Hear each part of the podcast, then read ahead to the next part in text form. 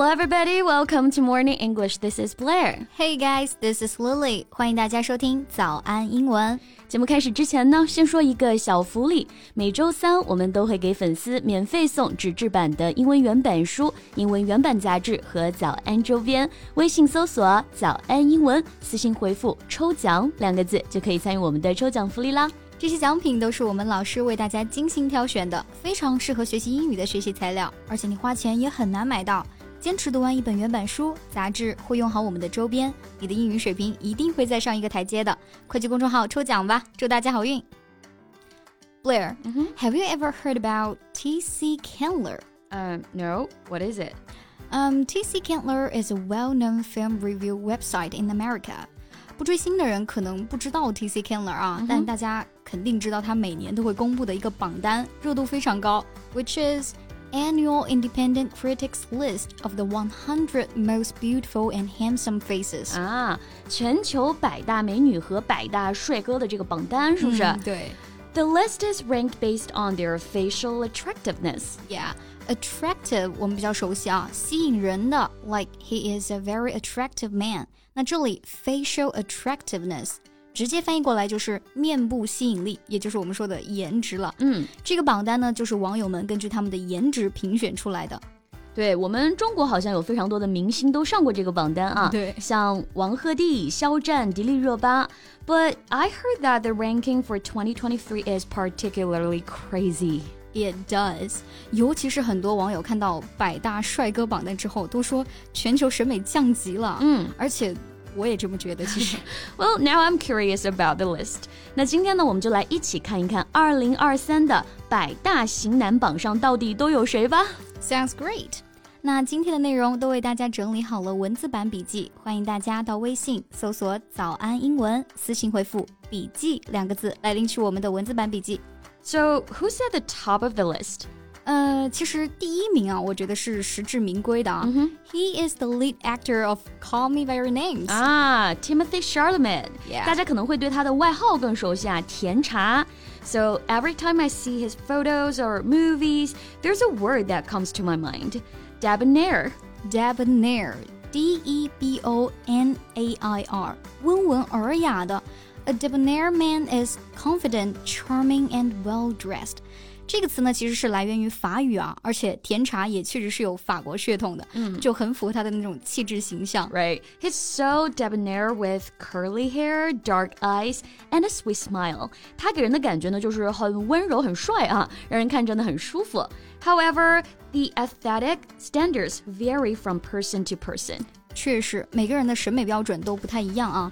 审美标准就是 aesthetic standard。Here aesthetic A E S T H E T I C 就表示审美的。那像一般的美术生啊、艺术生，他们的审美就会很好，Their sense of aesthetics is pretty good。对，有时候我们夸人也会说啊，他的穿着很符合我的审美。我们也可以用到这个词组，match my aesthetic，like his dressing style matches my aesthetic。嗯，那有的人喜欢温柔挂的啊，有的人就喜欢型男。Compared with 甜茶，the second place in the list, Henry Cavill has a completely opposite temperament.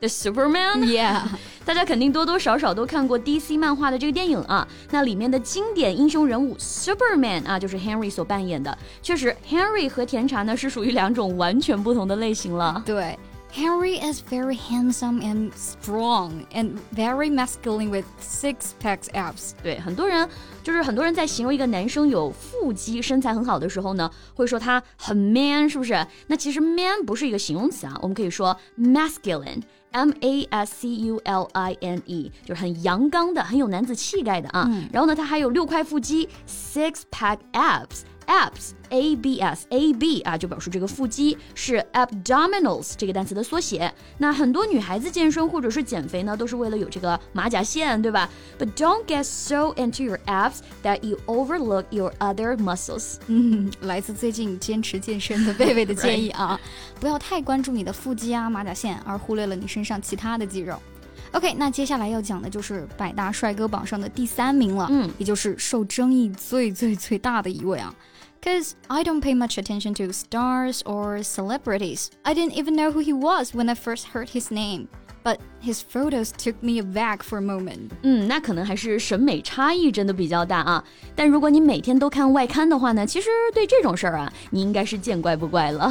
通过像是阅读《经济学人》啊、《大西洋月刊》啊、《纽约时报》等等啊这些权威外媒，我们都可以了解到很多的这种国际时事热点话题，不论是文化习俗、娱乐八卦啊， 还是政治经济，都会涉及到。那每周一到每周五呢，我都会在微信啊免费直播，带大家呢精读外刊。嗯，既能了解最新的时事，又能学习英文啊！快去微信搜索“早安英文”公众号，关注预约吧。嗯，我在直播间等大家哦。那在揭秘百大帅哥这第三名之前啊，我们先来看看刚刚用到这个表达，叫做 take aback。To take someone aback means to surprise or shock someone so much that they do not know how to behave for a short time. 乐丽是说，当时看到这个第三名的时候呢，让他很惊讶啊，大跌眼镜这感觉。所以这个第三名到底是谁呀？嗯。 姜涛，嗯、香港顶流姜涛啊哈，虽然是国际第三，但是却排到亚洲的第一名了。I can hardly believe why he was voted as the most handsome man in Asia. Well, as you said. The aesthetic standards vary from person to person，但这个亚洲第一确实是让很多人质疑啊，因为要说很帅的这种香港明星可太多了，刘德华、谢霆锋、吴彦祖等等等等啊。No wonder many netizens said this is an as downgrade. 嗯。downgrade 就表示降级或者降职啊，aesthetic downgrade 审美降级。那比如说现在汽车的外观设计越来越不好看了，我们就可以说 there's an aesthetic downgrade in its appearance。嗯，还有我们这两年一直提到的这个消费降级，英文呢我们可以说 consumption downgrade。That's right。那除了第三名姜涛，还有第四名来自日本的西村丽，嗯，同样也是不被网友们所理解的啊。Maybe he's highly charismatic on stage, but lacks facial attractiveness. 就是毕竟有时候说一个人帅啊，我们不单单是从外表嘛，还会综合他的性格啊、能力啊等等等等。Yeah, that's true. 每个人的审美标准不一样啊，谁好看谁不好看，确实是一件很主观的事情。嗯，所以这个榜单呢，我们也就看看就好，Don't take it too seriously. Right.